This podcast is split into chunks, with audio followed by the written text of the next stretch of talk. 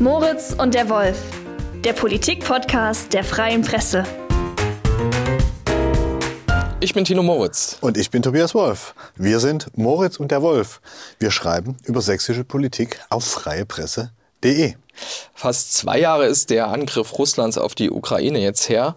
Aus Sachsen kamen dazu ja äußerst widersprüchliche Signale, vor allem von Ministerpräsident Michael Kretschmer, der vom früheren ukrainischen Botschafter Andriy Melnik für seine Russlandnähe sehr laut und undiplomatisch kritisiert wurde.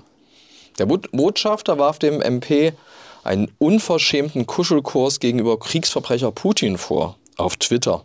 Und auf Twitter hat er auch gesagt, Herr Melnik, dass Kretschmer eine absurde Rhetorik über das Einfrieren des Krieges an den Tag lege.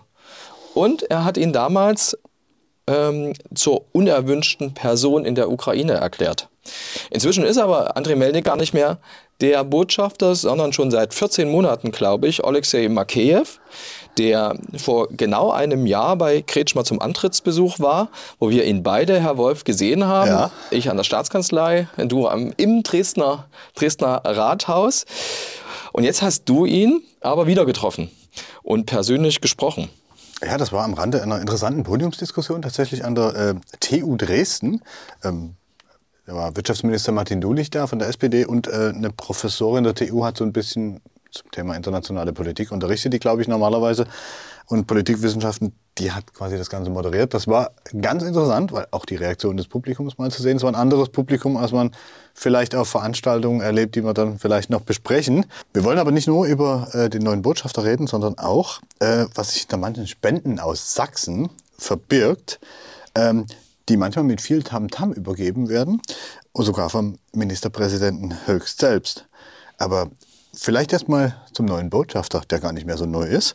Ähm, er tritt deutlich ähm, diplomatischer auf, was ja eigentlich sein Job ist. Ne? Und was auch keine Kunst ist, wenn man an die Auftritte von Herrn Melnick denkt, genau, oder? Wenn man, wenn, man, wenn, man, wenn man weiß, wie Herr Melnick aufgetreten ist, äh, braucht es nicht viel ähm, Anstrengung, um etwas diplomatischer äh, aufzutreten. Ich habe Herrn Makeyev aber auch gefragt, ähm, warum er den MP denn so gar nicht scharf kritisiert, wie es sein Vorgänger auf Twitter immer getan hat. Und da hat er das Folgende gesagt. Wir haben ihn quasi als Gast heute mit dabei. Können Sie sich vorstellen, wenn Diplomaten nur über Twitter äh, miteinander kommuniziert hätten oder in der Öffentlichkeit? Und es gibt etwas, was man äh, direkt bespricht äh, und äh, versucht, äh, einander zu verstehen. Natürlich bin ich nicht einverstanden äh, damit und da kann ich Sie versichern, unsere Gespräche mit Herrn Kretschmer und äh, seine Unterstützung gegenüber der Ukraine äh, an der richtigen äh, Seite ist. Solche Themen oder solche, würde ich sagen, Ausrutscher wie jetzt äh, Gebiete äh, abgeben, das kann ich äh, auch nicht stehen lassen. Das habe ich auch ihm, ihm, gesagt. Und jemand hat auch geschrieben, Gott sei Dank haben Bundesländer auch kein ähm, keinen Einfluss. Herr Wolf, also ich finde das schon ziemlich deutlich. Ja, das, das ist es auch. Ne? Und er meint damit den Vorschlag des Ministerpräsidenten, den der zu Weihnachten gemacht hat. Da hat er ja irgendwie so gesagt, naja, also jetzt müsste ein Waffenstillstand her und die Ukraine soll doch vorübergehend auf äh, Gebiete verzichten. Und das meint Makeyev, glaube ich. Ja, das, ähm, naja, das ist schon deutlich, aber es ist trotzdem, finde ich, diplomatisch ähm, zurückhaltend. Ich habe noch ein bisschen an ihm rumgebohrt. Ähm, es ist ja nicht nur der MP, der, äh, sage ich mal, mantraartig Verhandlungen fordert, ähm, aber wohl mit am lautesten, muss man sagen. Ja? Und das muss, müsste einen als Ukrainer ja ziemlich aufregen. Melnik hat es damals aufgeregt und er hat das auch ziemlich rausgelassen. Aber Herr Makeyev kann ziemlich hässliche Sachen äh, auf eine ziemlich höfliche Weise sagen, finde ich. Ja, diejenigen, die, die sowas fordern, können Sie sich vorstellen, dass es unabhängig von, von ihrer, äh, ihrer Wahl sie jemand abtritt an ein, ein anderes Land. Können Sie sich diese Gräueltaten mal vorstellen, was in den besetzten Gebieten äh, alles passiert? Wer auch immer das äh, sein mag, das ist eine sehr theoretische Frage für viele. Deswegen ist es so leicht zu sagen, da verhandeln Sie doch. Geben Sie Teil Ihrer Familie äh, an den äh, äh, Verbrecher. Lassen Sie Ihre Frau äh, vergewaltigen verhandeln Sie darüber, wie, wie vielmals äh, in der Woche das passiert. Treten Sie Ihre Kinder ab. und ein Teil ihres, äh, ihres Hauses. Das ist diese Verhandlungsstrategie. Was, was wir machen, wir verteidigen unsere Familie, wir verteidigen unser Haus. Und ich bin mir sicher, jeder äh, verantwortungsvolle äh, Person würde sowas äh, machen. Es geht nicht um jemand, äh, jemanden anderen. Es, gibt, es geht heute über äh, uns in Europa. Und wir Europäer wissen ganz genau, was Frieden heißt. Aber nur wir Ukrainer haben diese Freiheit und Frieden mit Waffen äh, schützen müssen. Also aus der ukrainischen Perspektive klingen Verhandlungsforderungen ja schon ein bisschen seltsam. Ne? Naja, vor allem, wenn man dann mal gern Details auch wissen möchte, wie sollen solche ähm, Verhandlungen eigentlich aussehen? Aber ich hatte irgendwie das Gefühl, die kannte der Botschafter wohl auch nicht mal aus den Hinterzimmergesprächen äh, mit dem Ministerpräsidenten, ähm, weil er konnte irgendwie nicht so richtig sagen, was seine Strategie ist. Okay, was sind die Verhandlungsoptionen? Äh, Helfen Sie mir, bitte. Keiner keiner einziger, kein einziger äh, ist auf uns äh, gekommen und, und gesagt äh, hat, okay, das ist unsere äh, Strategie. Weil kein, keine Person ist bereit, äh, etwas abzugeben, was ihm persönlich gehört. Wenn einem Angreifer ähm, die Möglichkeit gibt, das zu behalten, was, was er gestohlen hat oder was er weggenommen äh, hat, kommt er weiter. Jede, äh, jedes Territorium, äh, das vorübergehend äh, Russland übergeben wird, äh, nähert Russland und die Gefahr an Sachsen. Ich habe vielen äh, herausragenden Politikern, die es fordern, vorgeschlagen, äh, dass ich äh, ihre Verhandlungsstrategie notiere und sie zu einem äh, Unterhandlungsleiter ernenne. Aber keiner ist zu mir gekommen und gesagt, wie er sich das sieht. Das ist ein leeres Gerede. Verhandeln Sie. Worüber? Worüber können wir verhandeln, wenn äh, Russland sagt, es gibt keine Ukraine? Ukraine existiert nicht. Wir werden Ukraine auslöschen das sind alles Russen. Wollen wir wirklich äh, heute erlauben, dass ein Genozid stattfindet und alle äh, zusehen? Also Genozid ist natürlich ein starkes Wort. Äh, ja, schon. Ähm, nur, ich glaube, wenn man äh, als Botschafter eines angegriffenen Landes unterwegs ist, dann ähm, ist die Sprache auch eine andere, als wenn man im warmen Wohnzimmer oder Büro in der Staatskanzlei sitzt.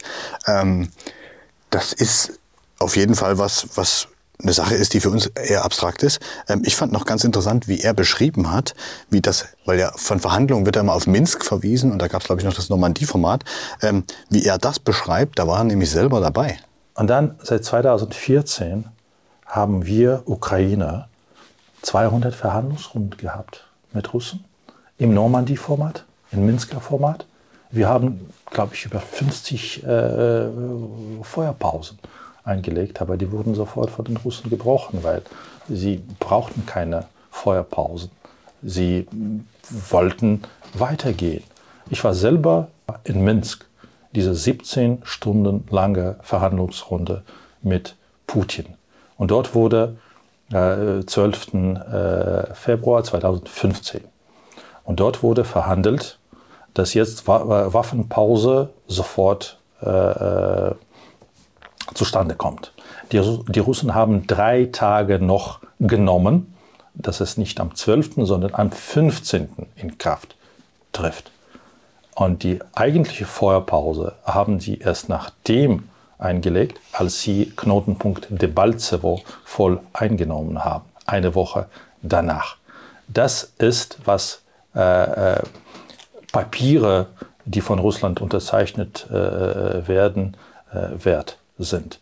So viele Verhandlungen äh, haben wir geführt und im Endeffekt haben wir Tausende und Tausende von Menschen verloren und jetzt sind nicht sieben Prozent wie im 2015, sondern fast 20 Prozent von Russland äh, besetzt. Also dem Russland, äh, Russland kann man nicht äh, vertrauen und die sind nicht bereit zu diesen Verhandlungen. Und ein klarer Spruch ist, äh, ist da, hätte Russland gewollt, diesen Krieg zu stoppen, da hätte Putin sofort äh, einen Rückzug äh, verordnet äh, und die besetzten Gebiete befreit. Aber der will es einfach nicht. Nun ist ja Ministerpräsident Michael Kretschmann nicht allein mit solchen Forderungen. Wenn man sich BSW, Bündnis Sarah Wagenknecht anguckt und die AfD, die sind ja die, die am deutlichsten die Unterstützung der Ukraine ablehnen und äh, auch gerade eigentlich relativ gut dastehen in Umfragen. Ja? Naja, wenn man vor allem jetzt an die aufkommenden, aufkommenden Landtagswahlen äh, denkt, äh, unter anderem in, in Sachsen könnten ja die Zustimmung, die diese beiden Parteien erhalten, äh, könnten möglicherweise kann ja auch dazu beitragen, dass sich die Stimmung noch mal ein Stück weit stärker dreht oder artikuliert und das dann wiederum Einfluss auf die deutsche Unterstützung am Ende haben könnte. Nun, nun machst du in Bundesländern ja keine Außenpolitik. Ich glaube, das hat er vorhin auch selbst gesagt, ja, dass, äh, dass man da froh sein kann, in, äh, dass du als Bundesland theoretisch keine Außenpolitik machst. Und die Stimmung, das ist wahrscheinlich das Argument von BSW und AfD, die die, man nimmt die aus der Bevölkerung auf, man verstärkt die dann möglicherweise, ja? Naja, aber glaubst du nicht, dass äh, Stimmung doch auch die Bundesregierung, auch wenn sie in ein paar Bundesländern nur ist, äh, beeinflusst? Wenn wir uns diese ganzen Waffendebatten angucken, jetzt geht es um diese Taurus-Raketen, wie lange wird da schon wieder rumgeeiert? Äh, bei den Panzern war es das gleiche, am Ende sind die gekommen. Also das ist, das ist irgendwie wahrscheinlich der Versuch des Appeasements von denen, die da genau so was wollen. Also ich habe ihn auf jeden Fall auch gefragt, weil man hat ja so einen Botschafter nicht jeden Tag ähm, in einem Gespräch, wo man auch mal ein bisschen mehr nachbohren kann als auf einer Pressekonferenz, ob ihn das nicht besorgt, ja, dass das vielleicht am Ende, was die deutsche Unterstützung angeht, ähm, ein Problem werden könnte. Und das hat er dann so eingeordnet. Deutschland ist ein verlässlicher Partner und äh, es hat mich sehr gefreut, dass äh, in diesen 14 Monaten, als ich äh, äh, hier Botschafter bin, äh, haben wir, hat Deutschland einen sehr langen Weg zurückgelegt und Ukraine wirklich tatkräftig unterstützt. Und wenn ich jetzt sehe, was am Wochenende überall in Deutschland passiert, all die Demos gegen die Rechten, da freue ich mich sehr. Das heißt, dass diese Parolen äh, nicht, äh, also über jetzt äh, Frieden mit Russland nicht äh, durchgekommen sind. Äh, und äh, ja, wenn, wenn, sie, wenn uns jemand jetzt vorwirft, etwas vorwirft oder uns den, die Waffenlieferungen absagt, dann sagt er gleichzeitig, wir wollen, dass die Russen die Ukrainer weiter auslöschen und wir schauen einfach zu.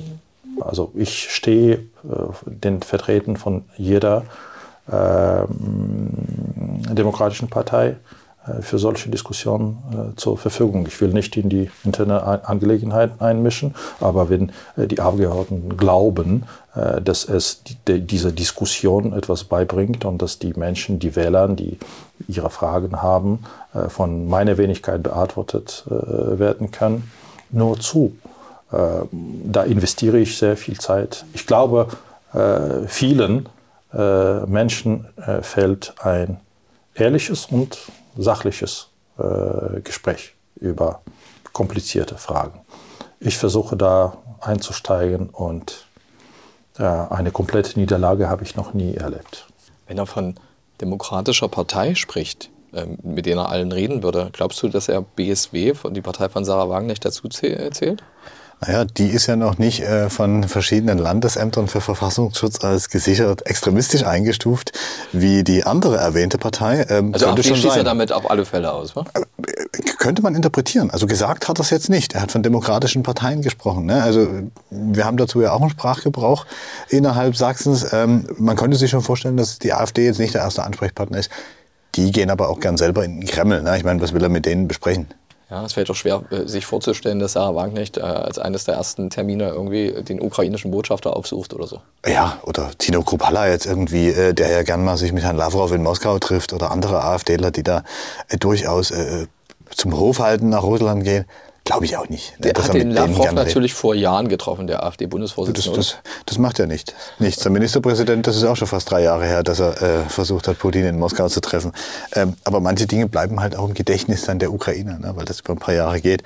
Ähm, er hat da schon ein paar Sachen angesprochen. Ne? Menschen, denen ein Gespräch fehlt. Ähm, ich bin mir bei manchen Phänomenen, die wir hier so beobachten, vor allen Dingen in Sachsen, ja nicht so sicher, ob den Leuten wirklich ein Gespräch fehlt oder ob da was anderes fehlt.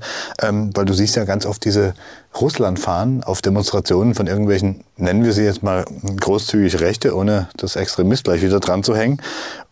Das sind Demos, auf denen die Leute ja durchaus teilweise äh, artikulieren, dass sie das Gefühl haben, sie leben hier in Deutschland in einer Diktatur rennen aber, obwohl Russland der Angreifer ist, mit diesen Russlandfahnen rum.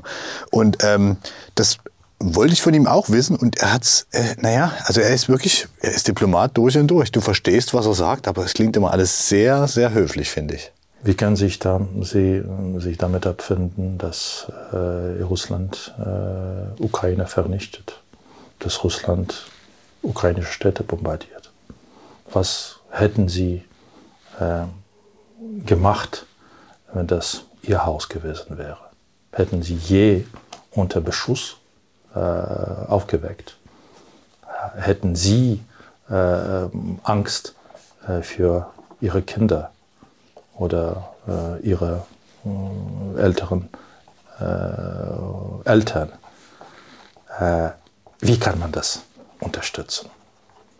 Das Töten im 21. Jahrhundert in Europa. Ist es wirklich nichts passiert? Ist es wirklich nichts Schlimmes?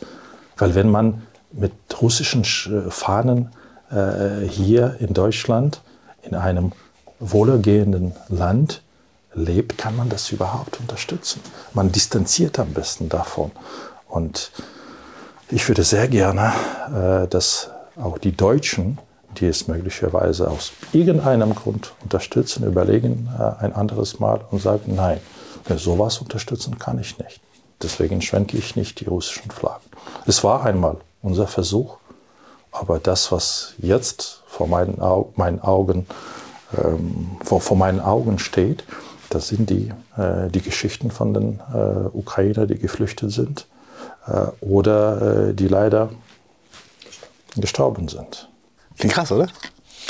Mm, durchaus, aber es ist natürlich auch logisch, ne? Also er, hat, er, hat, er, hat, er, hat, sich, er hat sich, äh, wenn man ihm genau zuhört, wendet er sich sogar direkt an diese Menschen, ne? indem er sie dann auch fragt, ne? was hätten sie gemacht, wenn es ihr Haus gewesen wäre.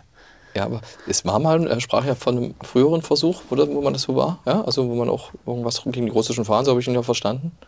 Äh, ja, ein Versuch quasi im Gespräch zu bleiben, Frieden. Mhm. Ich meine, es gab ja mal, das ist nur halt schon gefühlt ein halbes Jahrhundert her, Bemühungen, quasi ein gemeinsames europäisches Haus, so nannte man das, glaube ich, in den 90ern, auch im äh, Zuge der Verhandlungen zur deutschen Einheit, äh, mit Russland zu bauen. Aber wie wir ja wissen, ähm, hatte Russland, glaube ich, nie so richtig Interesse dran. Also ist meine These. Ich weiß, dass wir da durchaus ähm, auseinanderlegen können. Aber jetzt haben wir halt diesen, ähm, diesen Krieg in Osteuropa, einen Krieg, der uns in unserem wohlstandsverwöhnten Land, er hat dieses süße Wort wohlergehend benutzt, ähm, ja eigentlich gar nicht so, so nahe kommt, außer dass wir ähm, reichlich Flüchtlinge aufgenommen haben. Aber was das wirklich bedeutet, so ein Kriegsalltag, mhm.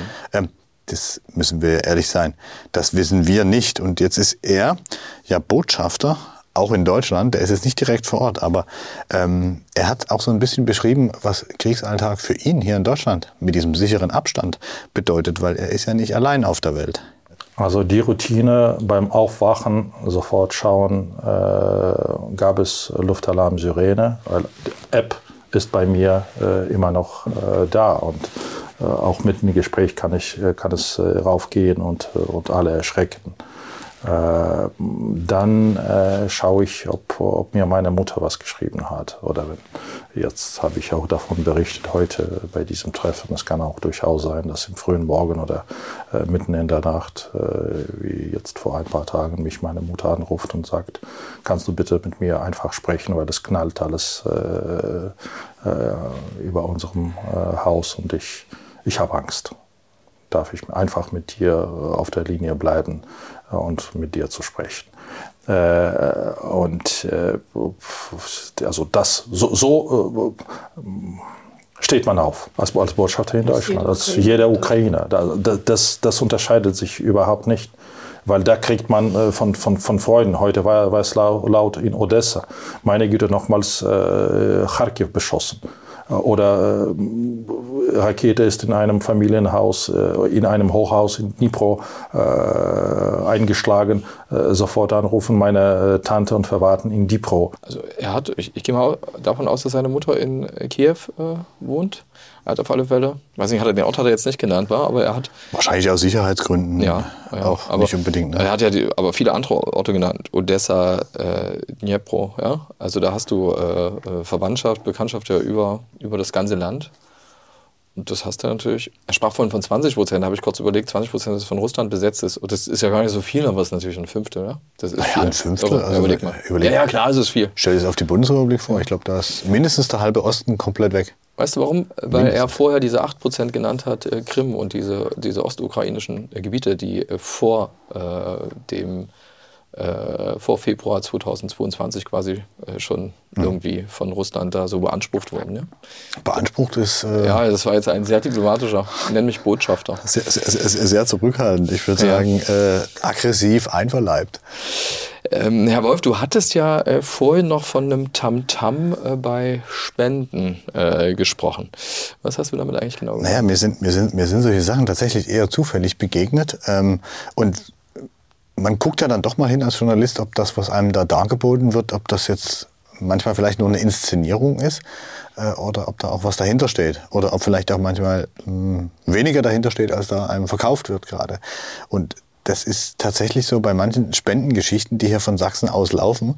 Da fragt man sich schon so ein bisschen. Da wird ja gelegentlich werden da Notstromaggregate geschickt, Fahrzeuge, medizinische Schutzausrüstung und so weiter.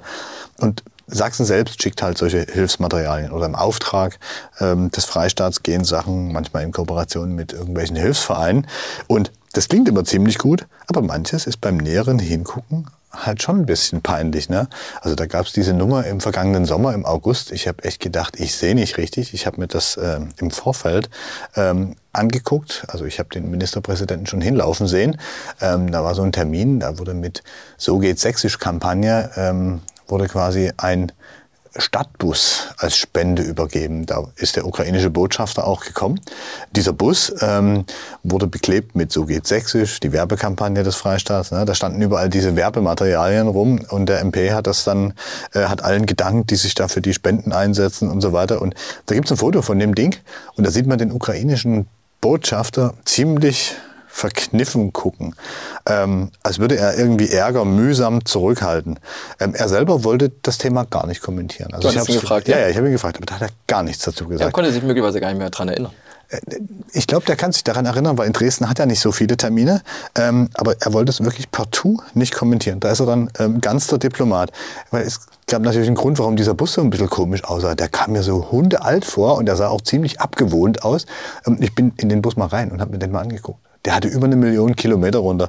Das ist wie wenn du mit einem Privatauto 400.000, 500.000 Kilometer runter hast. Da klappert alles. Da fällt dir vielleicht demnächst die Achse ab oder mal eine Scheibe raus. Und das Ding ist aber dann im Beisein des Ministerpräsidenten übergeben worden, als wäre das eine Wahnsinnsspende gewesen. Da kann man sich fragen, für wen dieser Termin jetzt irgendwie gut war. Ne? Und wenn man dann noch so ein bisschen weiter guckt, es gab auch mal Pressemitteilungen, dass Sachsen ähm, medizinische Schutzausrüstung im Wert von mehreren hunderttausend Euro in die Ukraine abgibt. Naja, ähm, es gibt medizinische Schutzausrüstung, die Sachsen aus Corona-Zeiten tatsächlich äh, besitzt, zum Beispiel Schutzmasken und ähnliches. Naja, und wenn du so eine schöne Ankündigung liest, dass Sachsen mal wieder medizinische Schutzausrüstung spendet, könnte es auch sein, dass mal wieder eine ganze Ladung Schutzmasken kurz vorm Ablaufdatum ist und eh weg muss. Und jetzt könnte man ganz ketzerisch sagen, hm, das würde sonst Entsorgungskosten verursachen, die vielleicht gar nicht so unerheblich sind. Auf die Weise hat man es noch gespendet. Das, gut, ist jetzt vielleicht ein bisschen kleinlich, aber... Das ist, das ist möglicherweise auch jetzt Böswilligkeit, also eine böswillige Unterstellung. Also ja, aber du würdest jetzt auch keine... keine also ich glaube, wenn, wenn du ein äh, Land, was sich äh, gegen einen Angreifer wehrt... Ähm, die würdest du jetzt auch nicht irgendwelche hundealten Schrotflinten schicken, damit die gegen äh, ein Heer mit Panzern und Maschinengewehren antreten. Ne? Ähm, ist vielleicht ein bisschen kleinlich, aber das sind so die, die sächsischen Verhältnisse, die dann manchmal auch da sind. Und die passen jetzt es ist halt ein bisschen komisch, wenn man dann gleichzeitig so das Geeiere sieht mancher äh, Spitzenpolitiker in Sachsen, die dann einen Tag so eher russisch klingen, den nächsten Tag eher ukrainisch. Ich sage jetzt keine Namen mehr, ähm, wer damit gemeint werden könnte. Also das ist schon, ja, interessant. Mal gucken, wie die nächsten Spendenaktionen aus Sachsen aussehen. Müssen wir eigentlich noch genauer hingucken. So Verfallsdaten checken, Haltbarkeitsdaten, mal gucken, weil es ist ja auch Wahlkampf. Und jeder versucht sich ein bisschen zu inszenieren und vielleicht, wenn man immer die Annäherung an Russland fordert, bei einer anderen Gelegenheit sich halt als großer Unterstützer der Ukraine zu präsentieren.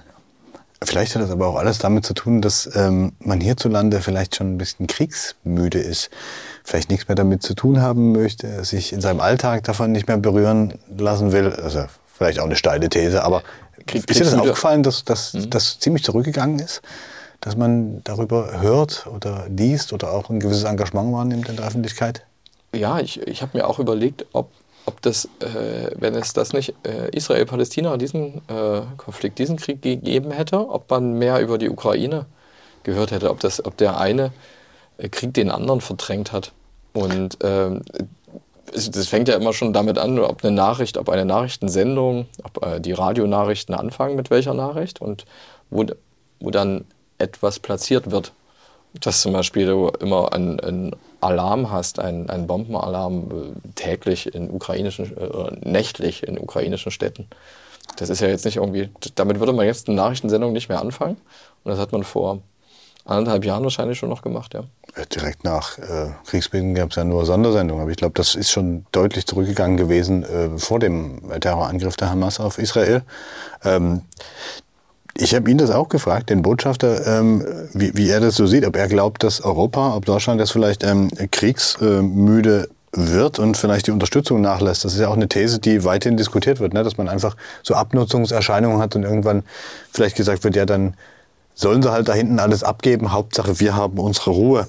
Ähm, Herr Makeev hat das so eingeordnet. Ich glaube, die Deutschen sind Kriegsberichterstattungsmüde. Diejenigen, die kriegsmüde sein können, das sind die Ukrainer, aber die sind es nicht. Es ist überhaupt nicht einfach, einem jungen Mensch äh, das alles auszuhalten. Äh, einem äh, Rentner, einer Frau, einem Soldaten. haben wir eine andere Wahl? Können wir das einfach abgeben? Können wir fliehen? Nein, können wir nicht und werden wir nicht. Und alleine schaffen wir das nicht oder nicht lange. Aber wir leben in Europa und die Europäer hoffentlich sind jetzt aufgeweckt äh, und äh, werden nicht mehr einfach zuschauen, werden uns tatkräftig unterstützen. Also bitte nicht müde sein, äh, nimmt Ukraine als äh, Vorbild, äh, wie man für Werte, für Freiheit und Frieden äh, steht. Und eines Tages werden sie äh, selber äh, froh sein, dass die kriegserfahrene und auch möglicherweise zu diesem Zeitpunkt sehr kriegsmüde Ukraine äh, den Frieden nach Europa zurückholen. Also nicht nur wegen dem Seufzer, den er da gezeigt hat, das klingt schon alles sehr, sehr bedrückend. Und auch dieses eines Tages, wenn der Frieden kommt, kann er eigentlich noch nicht sagen, wann, ne? kann ja niemand sagen. Naja, vor allen Dingen, ich sag mal, wenn du das dann äh, mal dir gedanklich irgendwie verschneidest mit äh, bestimmten Äußerungen, die immer wieder hier aus dem Osten vorrangig kommen, würde ich mal sagen, gern aus Sachsen, gern benutzt werden, um hier irgendwie weiter Narrative zu spinnen, für die Wahl einzusetzen als Munition. Ähm, und den Menschen jetzt auch nicht unbedingt äh, mal zu sagen, ey, das ist ein Problem, dass da ein Land angegriffen wird, sondern äh, immer gleichzeitig das Verständnis für ein Russland zu betonen, was inzwischen eine lupenreine Diktatur geworden ist. Das finde ich schon krass. Aber trotzdem, ja, selbst wenn wir diese Stimmung hier haben, auch da ist er der ganze Diplomat und hat sogar noch ein paar nette Worte für Sachsen gefunden. Weil ich wollte von ihm natürlich auch wissen, wie er diese Stimmung, die ja unübersehbar ist, wie er die wahrnimmt. Ich hatte in Sachsen noch keine äh, unnette Diskussion. Deswegen stehe ich äh, allen Diskussionen äh, zur äh, Verfügung. Deswegen reise ich äh, auch äh, sehr viel. Und ich habe auch heute gesagt, es gibt keine falschen Fragen. Es gibt Ängste. Die, die Menschen äh, können diese Fragen auch mir gegenüberstellen. Aber diese Warnung, die mir gegeben worden war, ach meine Güte, in Sachsen äh, kriegen Sie alles äh, um die Ohren geflogen, äh, da werden Sie sofort kritisiert, da gibt's nur äh, Putin-Versteher. Das kann ich nicht bestätigen. Und seit einem Jahr bin ich äh, Botschafter in Deutschland. Das hat sich nicht in Sachsen, nicht in Brandenburg, nicht in äh, Mecklenburg-Vorpommern äh, bestätigt. Ich bin nicht ständig äh, hier. Und natürlich gibt es äh, diejenigen, die aus irgendeinem Grund äh, glauben, dass das ganze Land auszulöschen und die Menschen zu vernichten gehört zu, was weiß ich, zur Tradition der russischen Natur oder russischen Seele, die unterstützt und, und verstanden werden muss. Herr Wolf, werden wir in einem Jahr immer noch über diesen Krieg uns unterhalten? Was glaubst du? Ich fürchte ja. Es gibt genügend Ressourcen, die Russland mobilisieren kann. Es kann seine ganzen Rohstoffe auf anderen Wegen als nach Europa verkaufen. Es gibt eine europäische, eine deutsche, eine sächsische Gesellschaft, die in der Frage der Unterstützung ähm, gespalten ist. Es kann sein, dass weniger Unterstützung kommt und die aber trotzdem natürlich nicht aufgeben wollen, was man auch verstehen kann. Vielleicht wird es dann noch hässlicher.